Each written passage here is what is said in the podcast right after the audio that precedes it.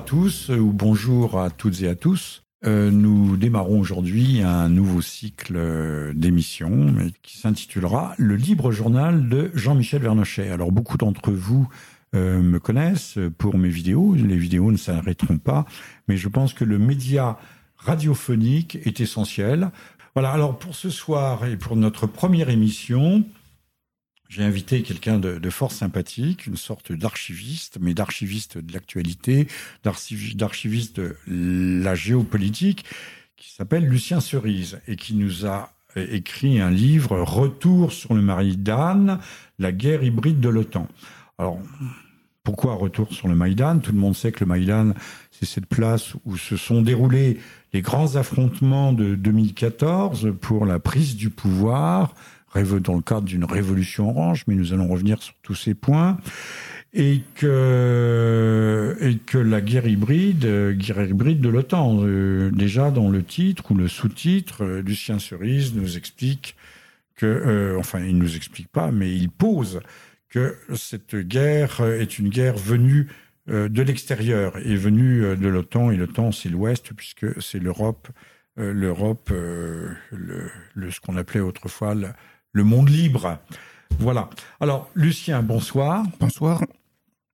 Euh, retour sur le Maïdan. Vous avez publié ça euh, récemment, euh, en 2017, et c'est Retour aux sources. Alors, on va essayer de faire un retour aux sources avec vous, d'autant qu'aujourd'hui, nous sommes le combien? Le 3 3, oui, le 3 août. Oui, le 3 août 2017.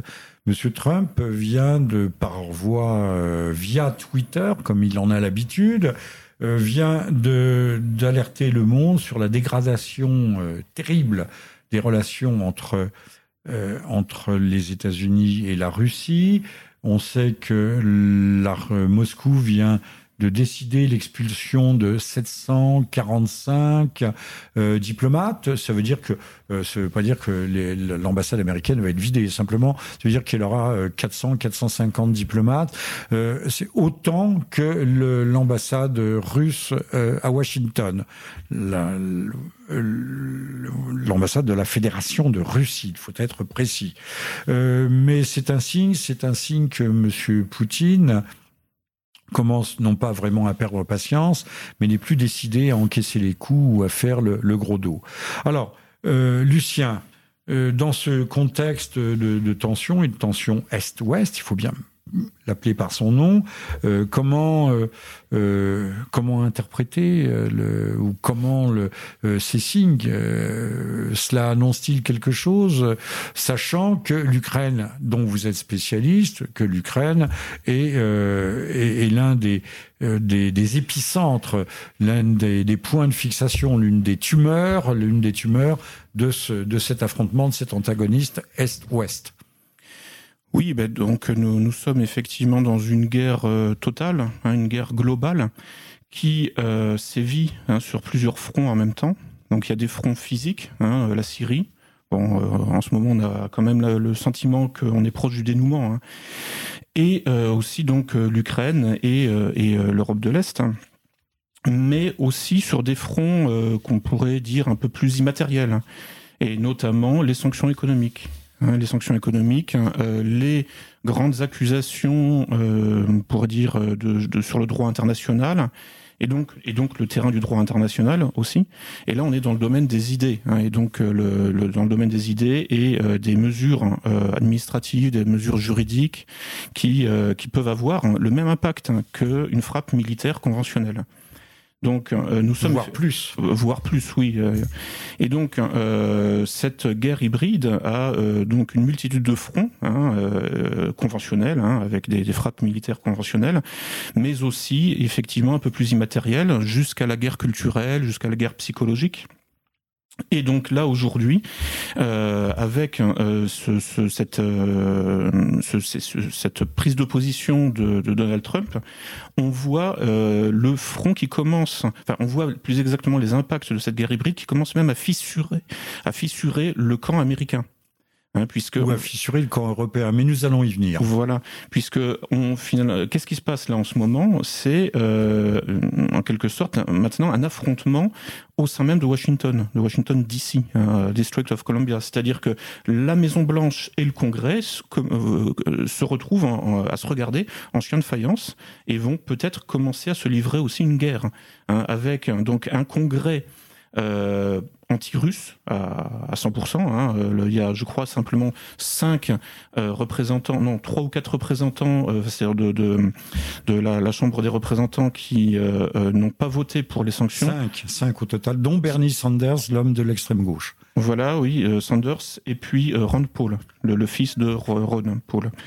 Euh, ça pour les sénateurs, si je me souviens bien. Et puis trois. Sur combien? Sur 150, 200 sénateurs euh? Oui, alors je sais, j'ai plus le, le, nombre exact. Hein. Mais enfin, bon, c'est dérisoire. Voilà.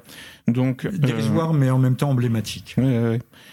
Et euh, donc là, massivement, le Congrès, euh, le Congrès et ses lobbies, euh, donc se, se positionnent hein, dans cette guerre frontale, dans cette guerre hybride frontale contre la Russie et plus largement contre l'Iran et la Corée du Nord, puisque les sanctions économiques visent aussi ces deux autres pays. Hein, ça Parce que le, le, texte fait 70 pages et il y a des, bon, je, je l'ai pas lu, je l'ai pas encore, pas encore eu le temps de le faire, mais quand on lit des, des articles qui, qui font des rapports sur ce texte de loi de 70 pages, il y a des points qui visent expressément l'Iran et la Corée du Nord. Euh, et indirectement, donc euh, l'Union européenne, enfin l'Europe. Et, euh, et peut-être même l'Union européenne. On va prendre les choses dans l'ordre. Euh, beaucoup d'observateurs qui ont un regard un petit peu, non pas lucide ni extra-lucide, mais clairvoyant, disent où va démarrer la prochaine guerre? Alors ils ne parlent pas de la Russie, mais ils parlent de l'Iran ou la Corée du Nord. le euh, l'hypothèse est-elle vraisemblable? Euh, Tout à fait. Alors, Russie, Iran, Corée du Nord, lequel des trois? Euh, La Russie, c'est un gros morceau. Hein. C'est un gros morceau, mais euh, le Congrès américain est animé par des fous, manifestement, hein, donc des, des, espèces de docteurs folamour là, qui sont probablement effectivement capables de se lancer dans une guerre conventionnelle là, cette fois-ci. ou des gens qui sont achetés, qui, qui représentent des mmh. intérêts qui. Voilà, mais euh, après nous le déluge. Il y, a ça aussi. Oui. Euh, mais bon, faut savoir que au printemps 2015, en mars ou en avril, le Pentagone avait euh, délivré la nouvelle mouture de sa doctrine militaire, et il y avait cinq ennemis qui étaient désignés, euh, qui étaient euh, désignés noir sur blanc, hein, expressément.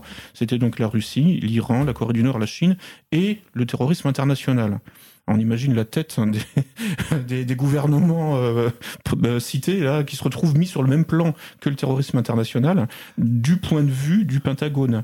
Donc ça c'était il y a deux ans. Hein, euh, et donc effectivement là aujourd'hui on retrouve. si vous me permettez, je, je rappellerai que récemment encore, l'Iran était accusé d'être un État terroriste parce qu'il soutenait le Hezbollah. Alors pour nous, le Hezbollah, c'est un parti de gouvernement libanais, mais il est bien clair que pour l'État hébreu, euh, le Hezbollah est un État terroriste et que euh, l'État hébreu étant le 51e État des États-Unis, euh, pour nous ça peut sembler extraordinaire, nous sommes juste de l'autre côté de la Méditerranée, mais euh, voilà, l'Iran est un État terroriste avec lequel nous essayons désespérément de commercer et de reconquérir des positions, les positions de les parts de marché que nous avons perdues. Oui, alors oui, enfin effectivement le terroriste c'est toujours l'autre, hein, donc effectivement et là le Pentagone. là c'est inquiétant. Oui, euh, euh, en termes de, potentiel de, guerre, hein, c'est ça enfin de... Oui, de potentiel de nuisance, de, de, nuisance et de dérapage. Mmh, oui, oui, bien sûr, oui, bah, euh, oui, oui. et, c'est bien pour ça que, comment dire, on voit maintenant aussi la Maison Blanche commencer à effectivement faire des commentaires pour dire, attendez, c'est tout ça n'est pas très raisonnable. Hein, C'est-à-dire c'est ce qui s'est passé aujourd'hui à propos de la Russie. Oui, oui. Euh, donc effectivement, là aujourd'hui, Trump et la Maison Blanche, euh, donc euh, l'exécutif, euh, peuvent jouer un rôle, on pourrait dire de mitigeur, hein, euh, parce qu'ils vont ils vont pas empêcher grand chose. Hein. C'est-à-dire que euh, si Trump pose son veto, parce qu'il peut le faire, de toute façon, le Congrès peut repasser et, et, essayer de refourguer le texte en deuxième lecture et, et ainsi de suite à l'infini. Donc plutôt que de se retrouver un peu ridiculisé par une deuxième lecture, un deuxième passage du texte, bon bah Trump va va ne, ne posera pas son veto et il ne peut pas apparemment. Hein. Il peut pas, euh, comme euh, euh, il s'est fait retoquer euh, son projet de, de réforme de l'Obamacare, qui est présenté euh, dans les médias français, c'est assez extraordinaire. Je ne passe pas du coq à l'âne, hein, on, est toujours dans le même sujet, qui est présenté comme la panacée universelle, qui donnait une couverture médicale à tous les Américains, mais en ruinant à, certaines catégories des classes moyennes, en ruinant littéralement. Mais ça, on ne le dit pas en France, c'est assez extraordinaire. Et cet Obamacare qui a été au fond reconduit grâce à John McCain, et sa tumeur au cerveau, qui c'est quand même extraordinaire. Les républicains votent contre leur propre camp, je bute butent contre leur propre leur propre équipe. Alors le euh, je, je, signale qu'il y avait euh, du temps euh, d'Obama, il y avait une opposition assez forte entre le Pentagone et le département d'État qui avait des politiques et des visions et des analyses qui étaient différentes les unes des autres. Contrairement à ce que l'on pourrait penser, le Pentagone étant le, le, le moins va en guerre par rapport aux politiques euh, du département d'État qui manie euh, la carotte et le gros bâton. Mmh. Alors aujourd'hui, c'est l'opposition, c'est la présidence, la présidence, la Maison Blanche contre le Congrès. Mais euh, Bush, euh, Bush, pardon, Trump fait-il le poids? Peut-il réussir à maintenir l'équilibre euh, dans des dans une conjoncture qui lui est résolument défavorable? Mmh. Certainement pas. Certainement pas. Euh... Vous êtes pessimiste. bah, euh, non, je pense que c'est effectivement. Hein, de toute façon, même s'il pose un veto, euh, effectivement, le Congrès peut réessayer hein, euh, et taper sur le, comment dire, enfin pour enfoncer un coin dans, un arbre pour essayer de le faire tomber et, taper, taper, taper toujours au même endroit. Et voilà.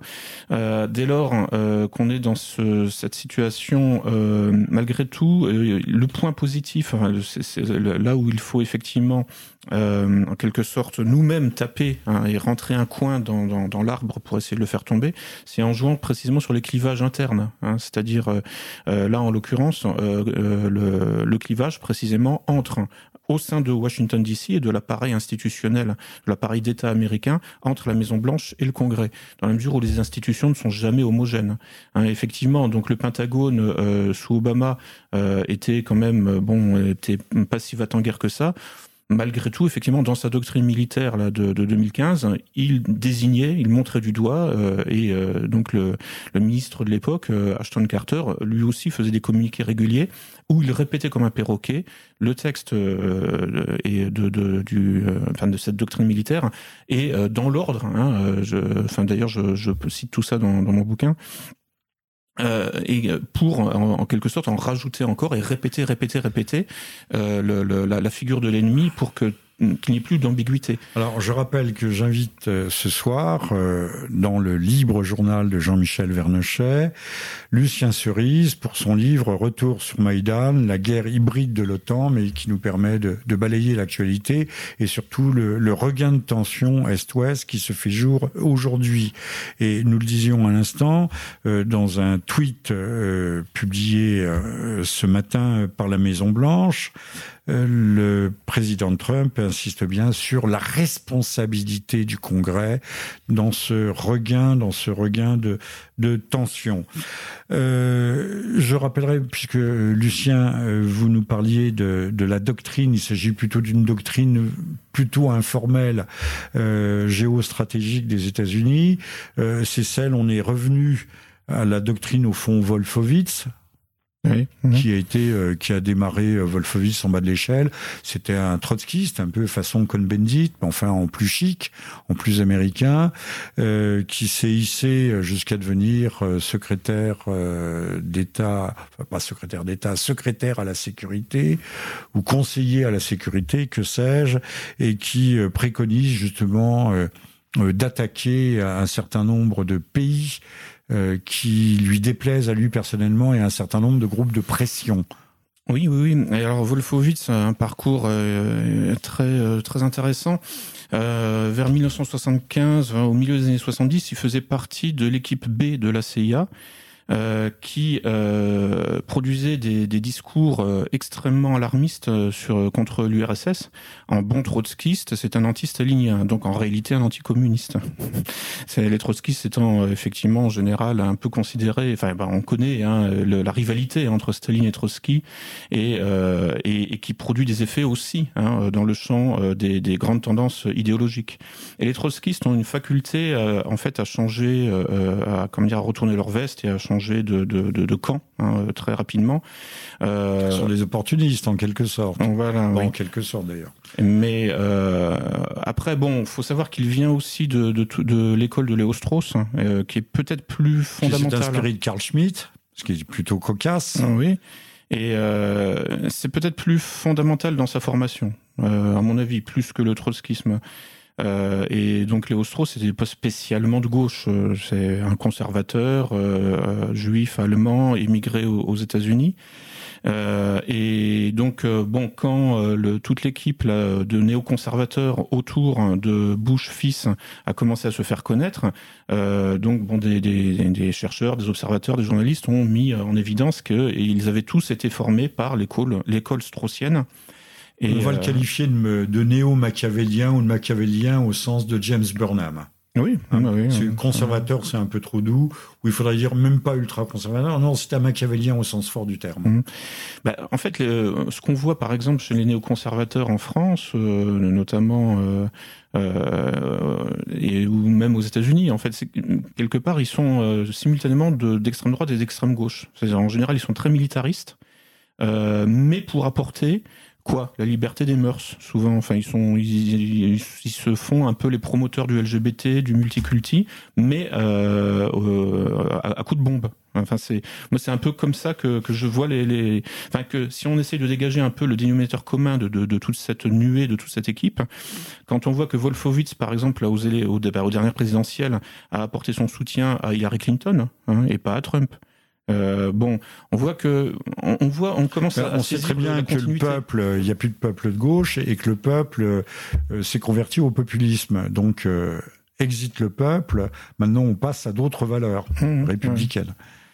Et euh, donc oui, effectivement, exit le peuple. Mais pour Wolfowitz, ça fait longtemps. Et effectivement, après avoir, comment dire, lutté contre l'URSS, bon, il a intégré l'équipe autour de Bush des républicains hein, euh, et euh, effectivement euh, et ensuite bon bah quand un républicain on pourrait dire euh, paléoconservateur comme paléoconservateur comme Trump arrive au pouvoir eh bien, euh, ça ne lui convient pas et donc il préfère effectivement euh, tour, euh, euh si on n'a pas compris, c'est Trump l'homme de gauche et les autres, enfin de gauche dans, au sens traditionnel et les autres, eux, ils sont, ils, sont ils font, ils font de la métapolitique, ils sont dans l'hyperclasse.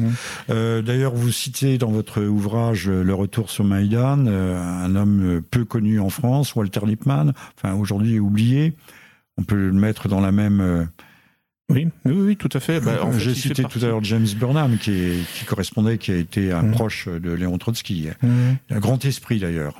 Oui, grand esprit, l'ère des organisateurs. Mmh. Donc euh, l'homme qui a commencé à décrire dès, dès 45, 46, 47 la course à la domination mondiale et à l'hégémonie mondiale pour les États-Unis. C'est ça, oui. Et euh, donc concernant James Burnham, au moyen euh, d'une euh, conception qui évacue finalement la politique, hein, parce que souvent son, son, livre majeur a été traduit par l'ère des managers, hein, c'est-à-dire l'ère des organisateurs, l'ère des gestionnaires. Et là, on n'est plus dans la politique, hein, c'est-à-dire dans le débat d'idées on est dans le, le, en fait la cybernétique sociale, la cybernétique appliquée socialement, donc l'ingénierie sociale. Et James Burnham est vraiment un des, des, fonds, des pères fondateurs de, de ce. de c'est votre grand thème, euh, Lucien, euh, l'ingénierie sociale. Essayez de nous en donner une définition, de nous dire en quelques mots de, de quoi il retourne. Alors, euh, donc bon, aujourd'hui, je propose la, la définition suivante. L'ingénierie sociale, c'est la transformation furtive euh, d'un être social, individu ou groupe. Insensible. Voilà, oui, insensible et, euh, et euh, comment dire dissimulé. Euh. Alors, je m'appuie pour arriver à cette définition sur les deux âges de l'ingénierie sociale. Le premier âge s'est développé à partir des années 1920 euh, dans le monde anglo-saxon et ça a donné donc des œuvres, des penseurs comme James, comme James Burnham, mais aussi tout le courant des études autour de l'Institut Tavistock, des gens comme Edward Bernays, Walter Lippmann. Bernays qui était le neveu de Freud mmh. et qui s'est beaucoup appuyé, en, le disant et sans trop le dire, sur les travaux d'un très grand Français qui s'appelle Gustave Le Bon. Sorti de Gustave Le Bon, aucune de ces sciences cognitives ou autres n'existerait. Mmh. Et également, on peut citer le nom de Gabriel Tarde, mais comme nous avons pour certains une anglomanie euh, délirante et pour les autres une germanophilie absolue, euh, on oublie qu'en France nous avons eu des penseurs qui ont marqué, euh, qui ont marqué le, siècle. Tout à fait, oui. Le siècle précédent. Hein. Mmh. Et euh, donc le, le, le alors c'est tous ces anglo-saxons, bon connaissent hum, certains connaissent effectivement euh, Gustave Le Bon, euh, mais ils sont souvent plus imprégnés hein, de toutes ces écoles. L'école de Chicago. Alors à Chicago il y a eu plusieurs écoles, mais en sociologie par exemple, Lazarsfeld, Katz, etc. Lazarsfeld, Katz. Voilà, ils, enfin, ils, ils, fonctionnent un petit peu en circuit fermé, hein, c'est-à-dire c'est de la sociologie très quantitative et, et bon, cela dit, effectivement l'institut Tavistock est peut-être plus porté sur les, les questions de sociologie sociologie qualitative et de, de vraiment de guerre culturelle. Bon, mais euh, effectivement, le, le, plus connu peut-être de tous ces de tous ces, ces penseurs, c'est Karl Popper, hein, qui en plus lui a vraiment travaillé euh, sur l'ingénierie sociale au sens euh, et littéral. On pense être un épistémologue qui est au fond l'homme du, du, subjectivisme épistémologique et, et du relativisme absolu. Il n'y a plus de réalité objective avec Karl Popper. On est dans le domaine, mais là on va abandonner ce, ce débat savant. On est dans le domaine de la post-vérité et c'est celui qui, que vous explorez, n'est-ce pas? Oui, oui, oui, bah c'est oui, effectivement. Alors le terme de post-vérité ou de, de, de monde post-factuel, euh, bon, est apparu une petite dizaine d'années. Hein, il y a une réalité derrière la réalité, il y a des vérités derrière les vérités qui ne sont plus des vérités, mais qui sont des, des angles de vue un peu à la façon euh, euh, euh einsteinienne, euh, relativiste. la réalité, c'est l'angle sous lequel on voit les choses.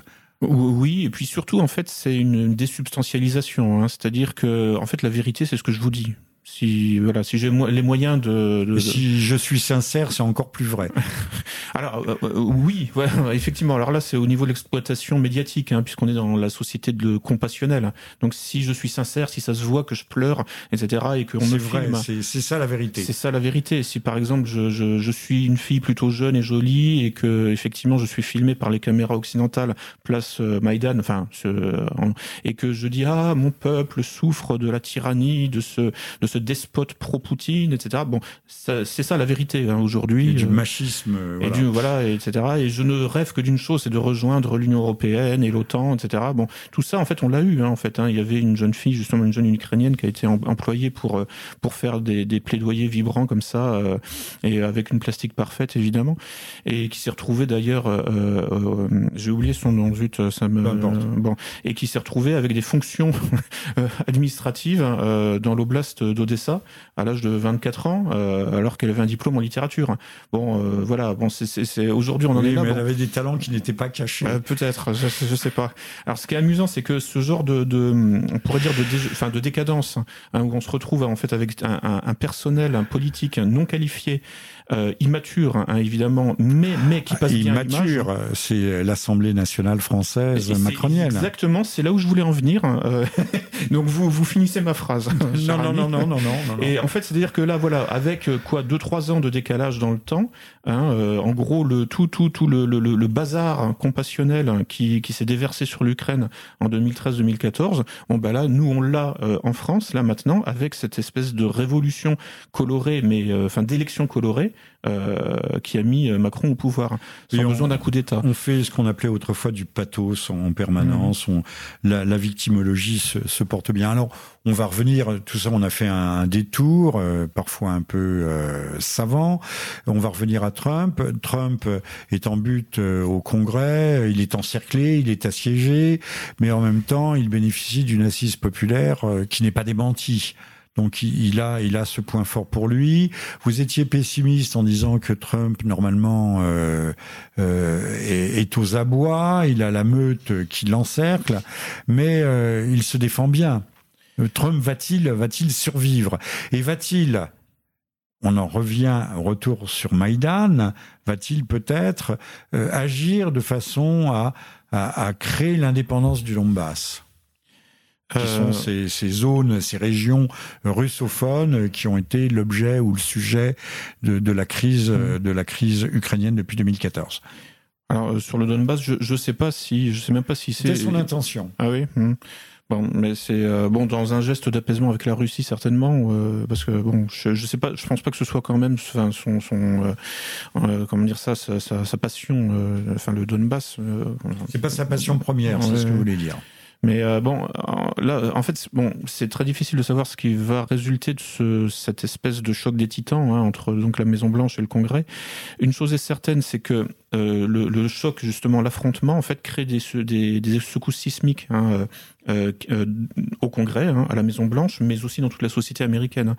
Hein. Euh, donc, et qui, qui déstructure, hein, qui produisent, qui propagent un, un effet un, un peu de chaos dans, dans, dans, et qui peuvent aboutir à un moment, effectivement, euh, alors à mon avis, non pas à une chute euh, de, de, Trump, euh, ni, ni à sa destitution, ni à sa destitution, mais plutôt peut-être, comment dire, à des, des phénomènes en fait de comment ça s'appelle, enfin quand, quand les États américains là peuvent enfin envisagent de se retirer des États-Unis, qui comme le Texas ou la Californie. Il y a euh, une dizaine, voire un peu plus, d'États qui, euh, qui piaffent et mhm. qui demandent leur indépendance, dont le Texas, et depuis longtemps. Et les, mhm. les, les, revendications sont assez fermes. On croit que les États-Unis, c'est une sorte de bloc monolithique. Pas du tout, pas du tout. Euh, D'abord, il y a de très forts courants, vous savez, anti-étatistes. Oui. Hein, il y a les milices, euh, le, mouvement des milices, mais, mais d'autres. Euh, ceux qui refusent, c'est d'ailleurs très visible, il faut lire avec ce, filtre euh, regarder les, les, films américains euh, qui nous disent beaucoup de choses sur la relation entre le citoyen américain et l'État. Oui, tout à fait. Et ils sont armés les milices sont armées. Hein. Voilà. Euh, donc euh, c'est c'est euh, une situation euh, qu'on peut, enfin qu'on qu'on imagine difficilement en France, hein, puisque bon nous on est vraiment on est désarmés, on est démunis en quelque sorte. Hein, il ne nous reste que les urnes hein, pour nous exprimer. C'est-à-dire rien. Oui, pratiquement. Oui. et et puis donc effectivement bon les, les, les effets comme ça, les effets sismiques hein, qui vont se qui se propagent hein, dans, dans la société américaine peuvent avoir ce genre de, de conséquences, hein, c'est-à-dire effectivement le, un État qui demanderait son indépendance. Euh, parce qu'il en aurait marre du big state, hein, il en aurait assez hein, de ce congrès qui euh, finalement euh, hypothèque l'existence des États-Unis, qui lance les États-Unis dans des guerres dont les Américains n'ont rien à faire, hein, en Europe ou ailleurs et euh, qui, qui en, en, quelque sorte bon est euh, l'otage hein, de finalement de oui effectivement de lobbies cosmopolites euh, qui ont eux des intérêts effectivement à conquérir euh, le continent eurasiatique euh, pas seulement la Russie, hein, c'est, ça va au-delà de ça. Ou empêcher l'expansion ou la constitution d'un bloc eurasiatique mmh. à travers les nouvelles routes de la soie. Et, et, pour ça, il faut neutraliser, il faut neutraliser la Russie. Oui, oui. Mais je pense que ça va même plus loin que simplement neutraliser.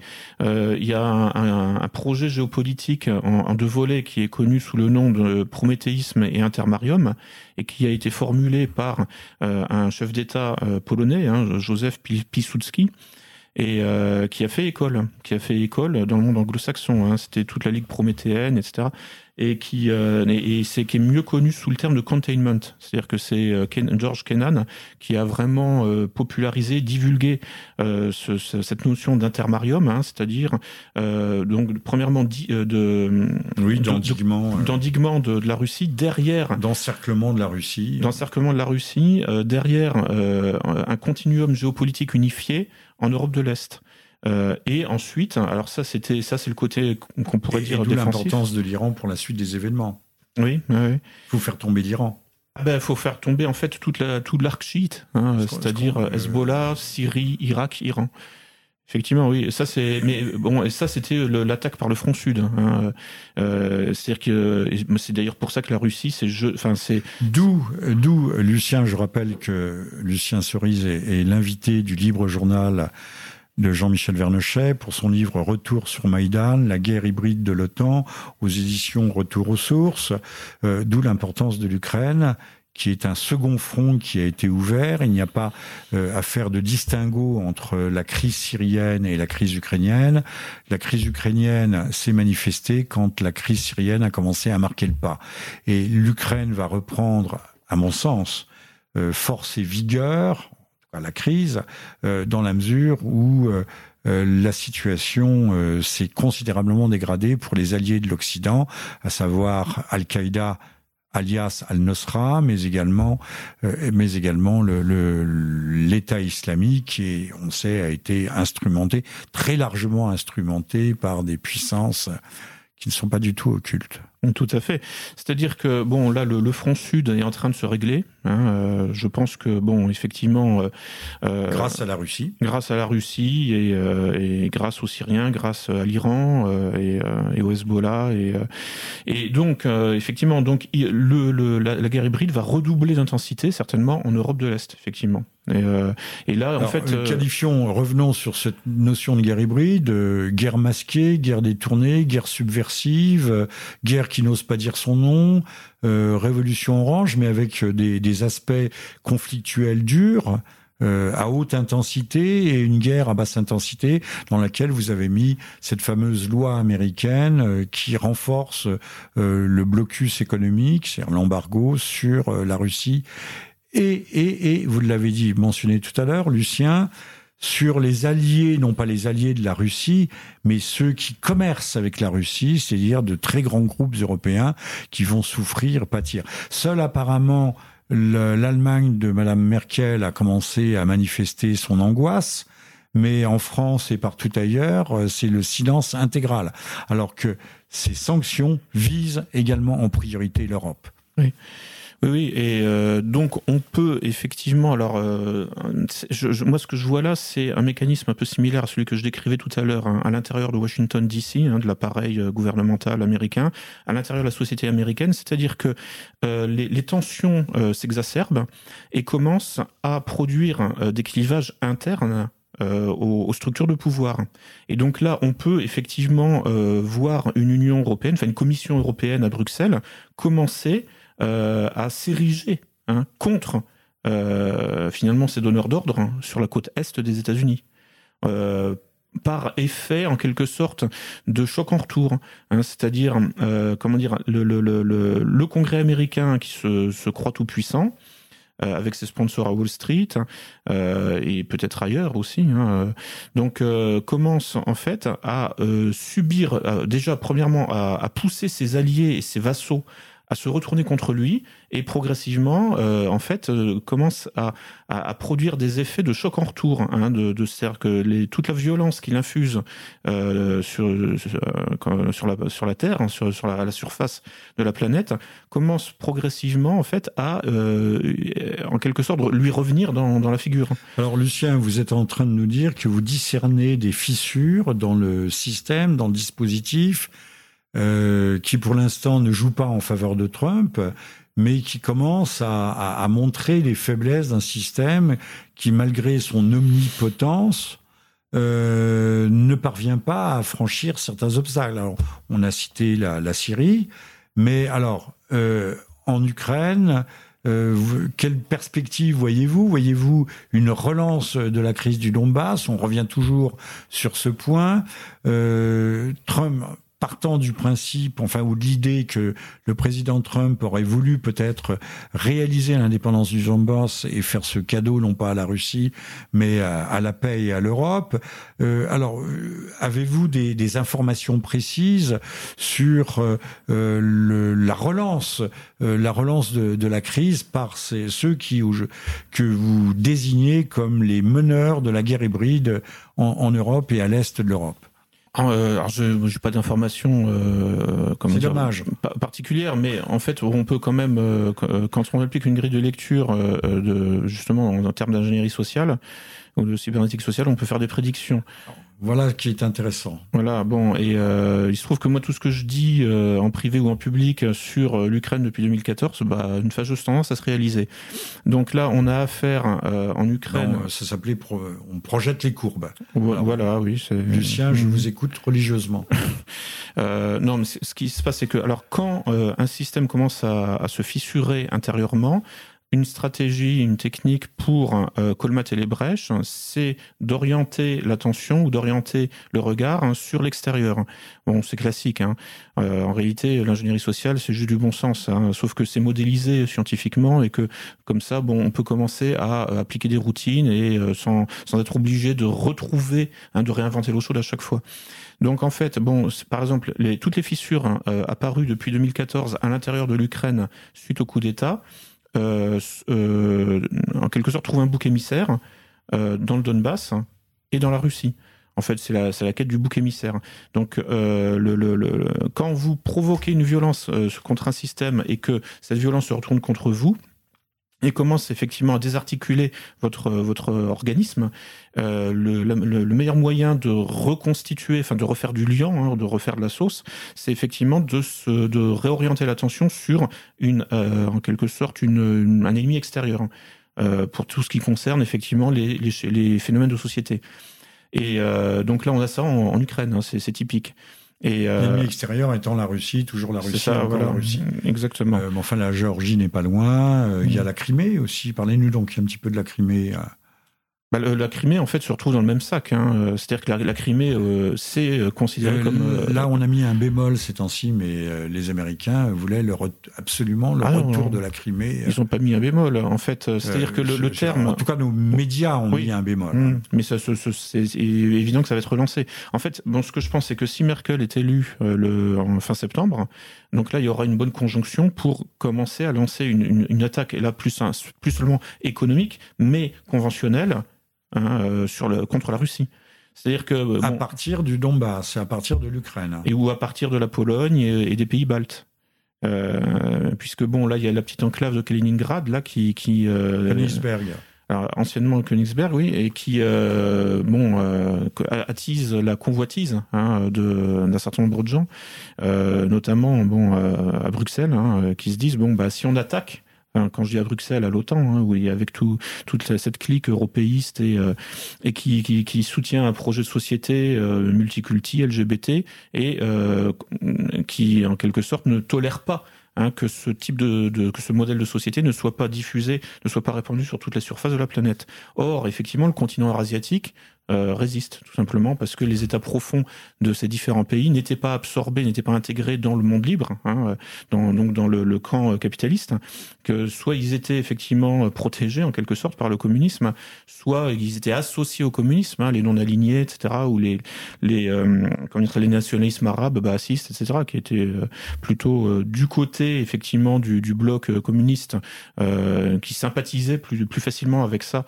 On va dire le bloc soviétique plutôt que communiste parce que on avait parlé de la Syrie, d'Afez euh, el-Assad comme la Prusse de l'Orient, mm. le, le bas étant, que ce soit en Irak ou en Syrie, je, précise pour les jeunes auditeurs, euh, étant euh, un, mixte de, de, patriotisme national et de socialisme, mm. mais rien à voir avec la, la, doctrine socialiste et nationale que l'Europe a connue, bien entendu. Mm. Je ne sais pas si on peut qualifier ça de fascisme, en tout cas c'était des régimes forts et qui avaient le mérite d'instaurer la la paix civile. Mmh.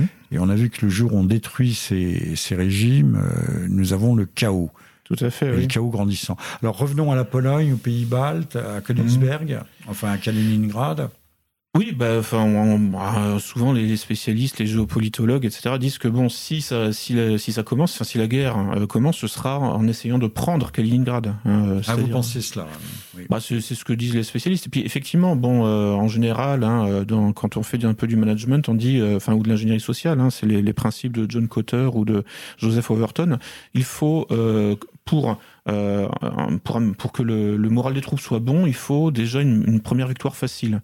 Donc là, euh, de toute évidence, euh, l'enclave de Kaliningrad serait une victoire euh, facile. Lucien, vous connaissez les, les données géostratégiques tout comme moi. Vous savez que les l'OTAN et les États-Unis ont mis une ceinture ou plutôt un dispositif, ce qu'ils appellent un bouclier antimissile, thème avec des missiles à moyenne portée. On revient au au cœur de la guerre froide, euh, font face, et là il y a une confrontation, sont face à face, avec notamment des missiles euh, S-400 Triumph, qui sont de, qui sont, c'est ce qu'il y a de mieux, sont des, des missiles hypersoniques d'interception, qui sont euh, basés justement à Kaliningrad. Euh, donc là, euh, il faudrait peu de choses, euh, gratter une allumette pour mettre le, le feu aux poudres. Mhm. Euh, non, mais et, alors que les, les, les, Russes ont fait preuve d'une patience archangélique face à ce déploiement de ce bouclier antimissile qui n'est rien de défensif alors que c'est la doctrine officielle de l'OTAN et des Européens de dire c'est défensif. Mais défensif contre qui? En fait, c'est proprement offensif puisque ça vise les, les sites de missiles balistiques euh, de la Fédération de Russie. Mmh. Alors, vous pensez, vous, que l'étincelle euh, pourrait démarrer là et non pas en Géorgie, non pas dans le Caucase? La Géorgie, la, le conflit, c'était 2008, hein, mmh. qui, qui, au moment des Jeux Olympiques à Pékin. Euh, ça, ça, ça, peut commencer un petit peu partout. Évidemment, c'est un peu en fonction des circonstances, en fonction des opportunités. Euh, mais euh, là, je vois, je vois, mal un conflit euh, dangereux sur le plan territorial pour la Russie euh, commencer en Géorgie, parce que comment dire ça? Il y a déjà eu hein, des escarmouches hein, en 2008, etc. Enfin, dans cette région-là. Et, et, en fait, ça n'intéresse personne, parce que un, un, un point essentiel de, de, de, la guerre hybride, c'est qu'il faut euh, toucher les populations euh, civiles. Enfin, les toucher par euh, justement les impliquer, les impliquer, les toucher émotionnellement. Il faut qu'elles prennent parti. Là, il faut absolument que, par exemple, l'Europe de l'Ouest, les Européens de l'Ouest, prennent parti contre la Russie. Euh, et donc, avec euh, Kaliningrad ou avec l'Ukraine aussi, hein, c'est plus facile. C'est plus facile de dresser les gens contre la Russie parce que ce sont des régions euh, mieux connues, moins lointaines. Il y a, y, a, une, une grosse immigration polonaise en France à une époque, aujourd'hui aussi, de toute façon. Bon, puis l'Ukraine, bon, c'est, enfin, tout le monde a des images un peu de cartes postales. des belles ukrainiennes. Oui, voilà. Et puis Odessa, c'est le, le Eisenstein, là, tout ça, le, le comment dire le, le cuirassé Potemkin, tout ça. Enfin donc tout ça c'est familier quand même hein, en, en, Europe de l'Ouest. Donc bon, en revanche la Géorgie, euh, bon, oui, euh, dans l'imaginaire collectif. Ça représente Mais donc pour hein. vous, l'Ukraine ne risque pas de, de devenir un, un conflit gelé? Pour l'instant, vous voyez, fixé, gelé. Euh, c'est vrai qu'il y a des escarmouches constamment, il y a des morts euh, dont on ne nous parle pas, comme d'habitude et que là où cela semble calme, c'est-à-dire en Europe orientale, c'est là où les choses pourraient réellement démarrer. Alors, vous pouvez peut-être rappeler qu'il y a eu de, de, grandes manœuvres de l'OTAN encore récemment, euh, mois de juillet, mois de juin. Oui, et puis euh, bon, il est prévu que l'Ukraine intègre l'OTAN. Hein, je veux dire, c'est en cours. Hein. Il y, a, il y a des, des, réunions, il y a des je, rencontres. Je parlais des, des, manœuvres dans les pays baltes. Hein, oui, ah oui, oui, oui, oui. Effectivement, oui. Bon, enfin, tous les six mois, il y a, il y a des, des, manœuvres euh, maritimes ou euh, terrestres. Il y a des, pré, des prépositionnements de, ça, de soldats voilà. américains. Tout à fait. De euh, matériel aussi. De, de matériel, mmh. des, des, chars Abrams. Au prétexte de ces, man de ces manœuvres. Hein, C'est-à-dire que le, le matériel est amené, mais n'est pas remporté. bon, c'est bon. louche. Hein. Alors, euh, nous ne sommes pas encore tout à fait au, au, bout de notre émission, mais nous nous en rapprochons. Euh, cette guerre hybride, cette, guerre hybride, mais qui, qui est un mixte de, de guerre à la fois conventionnelle, euh, on n'en est pas encore à parler de guerre nucléaire, encore que, euh, et de guerre psychologique, de guerre d'intoxication. Euh, elle se conduit à l'extérieur, mais par euh, feedback, par euh, retour. Euh, elle est conduite aussi contre les populations, contre les opinions occidentales, puisqu'il s'agit de les faire adhérer à la, la rhétorique de diabolisation, par exemple, de la Russie. Et apparemment, ça marche très bien. Ça, euh, oui, oui. Euh, vous voulez dire en France euh... En France, oui, entre autres. Hum, ça marche pas si bien que ça. Je pense que bon, c'est-à-dire que le, le, le problème de, de l'OTAN, enfin de la CIA, etc., c'est que il, bon, il, il, il, bute quand même sur une difficulté qui est de toucher toute la population. Euh, bon, on a, on a vu en Ukraine là pendant les événements de, de Maïdan. Euh, des acteurs d'extrême droite et d'extrême gauche. Enfin, quand je dis des acteurs, c'est-à-dire en fait des protagonistes. Euh, Est-ce que cela veut dire grand-chose? Alors, ce que, alors ça veut dire qu'il est euh, facile ensuite de vendre hein, à l'international les événements de Maïdan à l'extrême droite et à l'extrême gauche, enfin du moins une certaine extrême droite et une certaine extrême gauche. Mais mais mais il y a des, risques d'incohérence hein, au niveau de la narration globale puisque on se mhm. retrouve en fait avec le journal Libération, hein, euh, qui euh, a un blog, euh, enfin qui a une rubrique Comité Ukraine, avec comme slogan la révolution du Maïdan continue, et où ils font les louanges du LGBT et du multiculti pour l'Ukraine. Euh, le problème, c'est que vous avez en face. l'Ukraine, c'est Pravi Sector, secteur aussi, c'est le, mouvement Azov, hein, qui eux euh, se retrouvent finalement à dire exactement le euh, contraire. Qualifiés de néo-nazis. Alors, je sais pas, sont plutôt des hooligans que des néo-nazis, et qui sont financés par l'équivalent ukrainien de Soros. C'est ça, oui, Kolomoïski, etc. Et en fait, on se retrouve avec une. Attali. Euh, c'est tout, ils se connaissent. Hein. De toute façon, Bernard-Henri Lévy a, fait des, un article, enfin des interventions avec Soros et avec Kolomoïski. Euh, donc euh, notre ils sont copains comme cochons. c'est voilà, enfin ils, ils font partie un peu des mêmes réseaux supranationaux. Et sachant que Kolomoïski a trois nationalités, hein, qui dit Rien que ça. Ouais, israélienne, j'imagine. Israélienne, chypriote, ukrainienne. Il vit en Suisse. Et aujourd'hui, il est euh, immigré en quelque sorte aux États-Unis. c'est l'archétype de, du nomade hyper classique. Voilà, et puis ça peut euh, aboutir aussi alors à des, des choses, alors notamment Saakashvili, là, l'ancien le, l'ancien président de Géorgie, euh, qui est un des grands euh, protagonistes de la, de la révolution colorée dans son pays, qui lui aujourd'hui se retrouve apatride carrément, parce que à force comme ça de multiplier hein, les, les, engagements supranationaux, internationaux, comment les dire, les voilà c'est ça. Au bout d'un moment, en fait, il y a des, des, des, bah, des, encore une fois des chocs en retour hein, sur le plan du, du droit international, et bah voilà, Saakashvili on parle de bisexualité euh, de trisexualité, mais là, c'est de trinationalité. Je rappelle que c'était aujourd'hui la Gay Pride à Tel Aviv. D'accord, oui. Ou à Jérusalem, je sais pas très bien.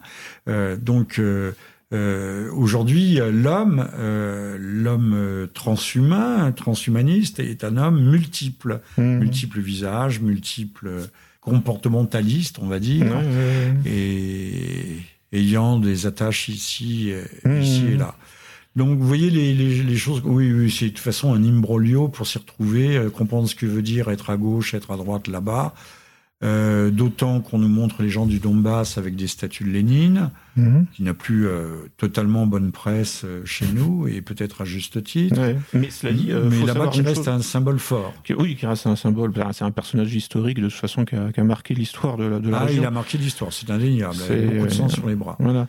Et, et en fait, de manière assez curieuse, hein, au moment des événements là en 2014, bon, il y avait de temps en temps des articles défavorables à l'Euromaïdan écrits par l'Humanité, par exemple, hein, ou des. Mais aujourd'hui, si on regarde que dit aujourd'hui le Parti communiste ou que dit l'extrême gauche, globalement, ils sont très opposés au Donbass et euh, euh, comment dire un peu à ces à ces populations du Donbass un peu nostalgiques. Alors hein, Monsieur Mélenchon par exemple.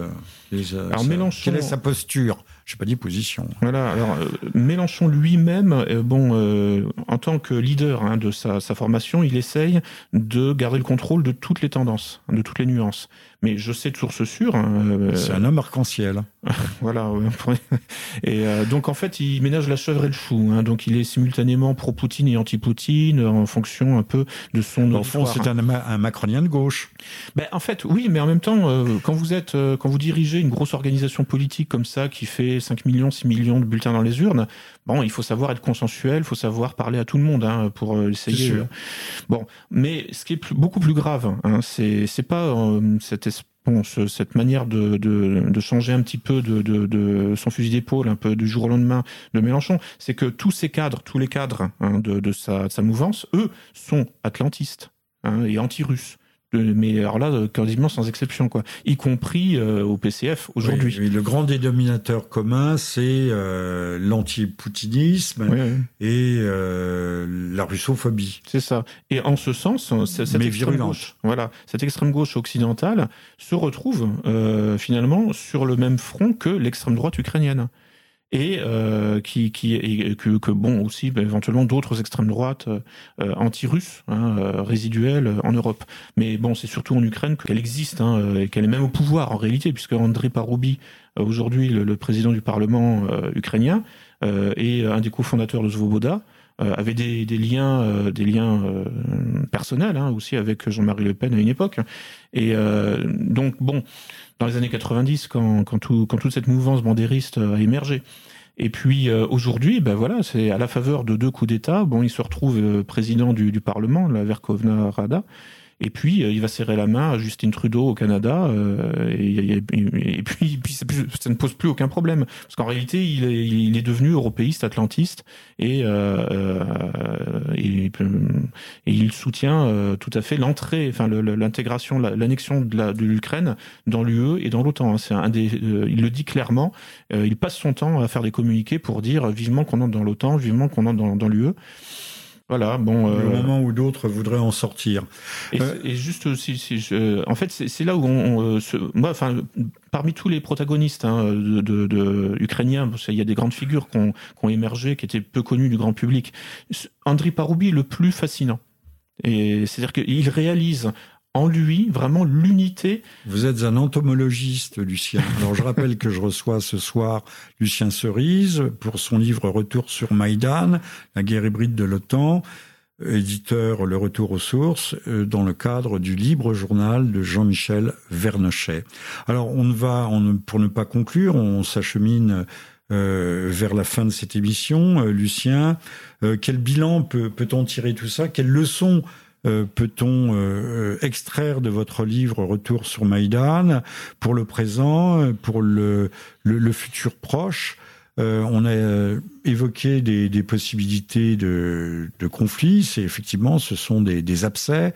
dès lors que la guerre serait perdue en Syrie, vous verriez assez à, à court terme euh, un regain de, c'est un mot que j'utilise volontiers, un, regain de euh, d'activité, euh, de, de, d'activité tellurique dans ces zones, Europe orientale, Ukraine. Oui, parce que bon, effectivement, hein, le Congrès américain et ses lobbies perd, a perdu la guerre en Syrie. Et euh, donc, bah, le, le, personnage central hein, de tout ça, enfin le personnage le plus emblématique, c'est John McCain, hein, qui est. Euh... Il a une tumeur au cerveau, le pauvre. Oui, oui, effectivement. Le, diable euh, l'attend sur le pas de la porte. Et euh, j'espère qu'il n'a pas de disciples, hein, parce que bon, faut savoir qu'au Congrès, il y a quand même beaucoup de gens qui sont sur ces positions, notamment. Mais il y en a beaucoup qui voudraient mettre Mark Pence, le, le vice-président, à la place de M. Trump, et, et qui ne pensent qu'à une chose nuit et jour, c'est l'impeachment, c'est-à-dire la destitution ils y pensent très fort. Pour l'instant, ils n'ont pas encore renoncé. Oui, effectivement. Oui, oui. Et puis, euh, et tout ça euh, dans, dans, la perspective en fait de réunifier hein, cette espèce de, de chaos qui aujourd'hui s'est emparé de Washington D.C parce que effectivement, malgré tout, euh, le, poids de la Maison Blanche vient mitiger, hein, vient mitiger euh, bah, le poids du Congrès. Et euh, c'est vrai que le Congrès aimerait bien, enfin le Congrès et ses lobbies hein, aimeraient bien réunifier tout ça pour que la Maison Blanche rentre dans le rang, Hein, ce, qui est, ce qui serait le cas si par exemple Clinton ou quelqu'un, Hillary Clinton, ou elle est archi non? Oui, mais elle peut se représenter dans, dans 4 ans, hein, parce que bon, je pense que elle est fissurée elle aussi.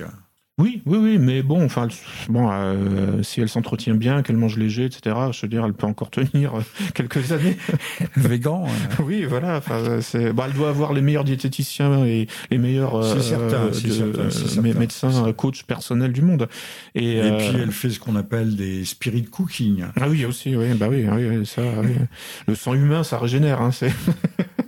Sang, on va pas être Dieu, mais c'est il faut le murmurer, c'est du sang menstruel. Hein. Ah, en plus, oui. En plus, bon, mais... Oni soit qui mal y pense. Mmh.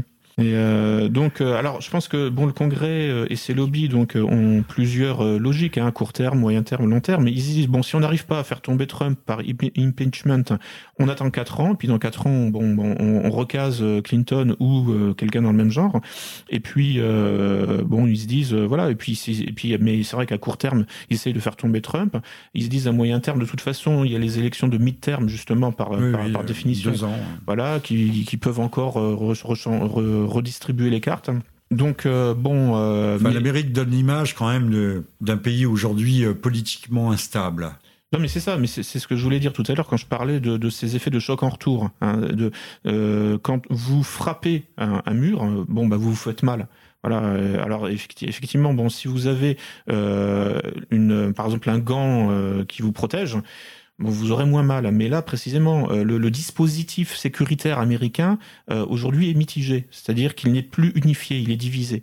Et, euh, et, donc le rôle de Trump, là, effectivement, en termes de cybernétique sociale, c'est de venir en quelque sorte refroidir hein, le, la, température. Euh, mais vraiment comme un mitigeur. Hein, euh, mais il sera obligé de faire des concessions, c'est pour ça. La question, je reviens à la question initiale, la Corée du Nord ou l'Iran? Pour éviter, entre autres, donc, de devoir engager un conflit ouvert avec la Russie. Alors, si on se place du point de vue euh, de, des opinions occidentales, la Corée du Nord, tout le monde s'en fout. Donc, il y aura aucun soutien. C'est l'allié de la Chine. Oui, oui, oui, bien sûr, oui. C'est un appendice. Mais personne ne soutiendra une guerre américaine contre la Corée du Nord. Bon, contre l'Iran, alors là, bon, il y aura tout le lobby sioniste, évidemment, enfin, en tout cas une bonne partie, sachant qu'on se demande exactement ce qu'il y a dans la tête du gendre hein, de, de, Trump, hein, Jared Kushner, euh, puisque bon, lui est proche de Lubavitch, paraît-il, bon, qui serait peut-être sur une position autre les, que... Les Lubavitch ne sont pas forcément euh, sionistes, bien qu'on le présente comme ultra-sionistes. Les mmh. Lubavitch considèrent que euh, la Jérusalem terrestre s'étend à la planète entière et que c'est une aberration, d'ailleurs interdite par le Talmud, de, de vouloir espérer revenir à, à, à, la terre, euh, à la terre dite promise. Mmh. Euh, si je ne me trompe. Euh, les, les Lubavitch euh, n'étant pas du tout, euh, bien qu'il y ait ces dernières années des, des rapprochements, des alliances entre Lubavitch et sionistes, mais sont quand même deux, domaines et deux mondes séparés. Mmh. Enfin, ça, ce n'est pas votre, ce n'est pas votre affaire, cher Lucien en fait, c'est quand même un, quelque chose dont il faut tenir compte. On est obligé d'en Mais on est obligé d'en tenir compte. donc euh, bon, c'est vrai que je suis pas spécialiste des, des euh, du monde juif, hein, ça c'est clair. Mais bon, là, les choses sont massives quand on voit que euh, les, les, plus va en guerre contre la Russie au Congrès font partie aussi hein, du Israël, enfin du caucus pro-israélien, caucus, c'est-à-dire lobby en fait. Bon, c'est un terme politiquement correct pour pour dire lobby en fait, sachant que lobby en anglais ça veut vraiment dire quelque chose. C'est pas simplement un groupe un groupe d'intérêt. Enfin, c'est un un couloir en fait. Mais bon, donc eux ils utilisent plutôt le terme de euh, de caucus, donc le caucus des alliés d'Israël, Israel Allies caucus et euh, c'est des gens comme Elliot Engel par exemple ou comme euh, Adam Kinzinger et qui sont qui sont dans les deux partis enfin je qui sont démocrates et républicains donc euh, là, cher Lucien, mm. euh, on patauge pas dans la choucroute, mais on voit bien que les perspectives sont peu claires. Elles sont même sombres euh, dans certains dans certains domaines. On peut craindre que Trump ne veuille faire la part du feu et faire des concessions, ce qu'il a déjà fait, par exemple, en, en, tirant une salve de missiles sur la Syrie, qu'il ne veuille faire des concessions mm. par une guerre limitée. Un mot pour ne pas conclure. Un mot, bah, ben justement, ne concluons pas. Euh, c'est-à-dire, en fait, euh, l'avenir reste ouvert. Euh, c'est bien ce qui pose problème au pouvoir, justement. Je pense que ce qui énerve beaucoup le Congrès et ses lobbies, c'est que l'avenir n'est plus aussi facile à prévoir hein, qu'avant. et donc, ils se retrouvent dans une situation qui doit les angoisser terriblement. Hein, c'est-à-dire que, premièrement, ils contrôlent plus le monde. Hein, donc il y a l'émergence des puissances eurasiatiques, mais ils contrôlent même plus les États-Unis, ils contrôlent même plus euh, le District of Columbia. Enfin, euh, euh, Et ils ne contrôlent peut-être même plus maintenant l'Europe. Je vous laisse rebondir sur ce propos avec cette loi qui est destinée à, à meurtrir la Russie poutinienne. Cette loi, ce blocus, cet embargo, il touche très gravement l'économie européenne sur les constructions notamment, je crois, de, de Nord Stream, de Nord Stream 2, le, le, le, fameux gazoduc euh, qui devait relier la, la, le territoire de la Fédération de Russie à l'Europe occidentale. Euh, donc il touche, il laisse profondément les, en priorité les intérêts allemands. Donc euh, on sent que tout cela est en train de de tourner à l'eau de boudin avant de mmh. tourner vinaigre peut-être. Dernier mot. Euh, en, espérant effectivement que l'instinct de survie allemand ne soit pas totalement éradiqué. Hein, parce que euh, quand même, le peuple et même les élites hein, industrielles, euh, financières en Allemagne ont quand même une fâcheuse tendance depuis un certain temps, en fait, tout simplement à penser aux autres avant de penser à eux. Hein, c'est-à-dire en fait à se soumettre hein, euh, effectivement à des intérêts euh, atlantistes euh, et finalement à faire le, enfin en quelque sorte à se comporter comme vraiment comme les vassaux, comme les comme les les les, les, serviteurs d'intérêts qui ne sont même pas continentaux, extra-européens et on peut même les qualifier d'euro-atlantiques. Lucien Cerise, merci. Euh, entre le moment où cette émission a été enregistrée et le moment où elle sera diffusée, euh, peut-être des événements graves seront-ils intervenus. Je rappelle que je vous invitais dans le cadre du libre journal de Jean-Michel Vernochet pour votre livre Retour sur le Maïdan, la guerre hybride de l'OTAN, et c'est ça sur lequel il faut insister, les guerres hybrides, qui aujourd'hui les guerres qui ne disent pas leur nom et qui sont des guerres quasiment invisibles, mais pas insensibles. Merci à toutes et à tous et à très bientôt. Merci.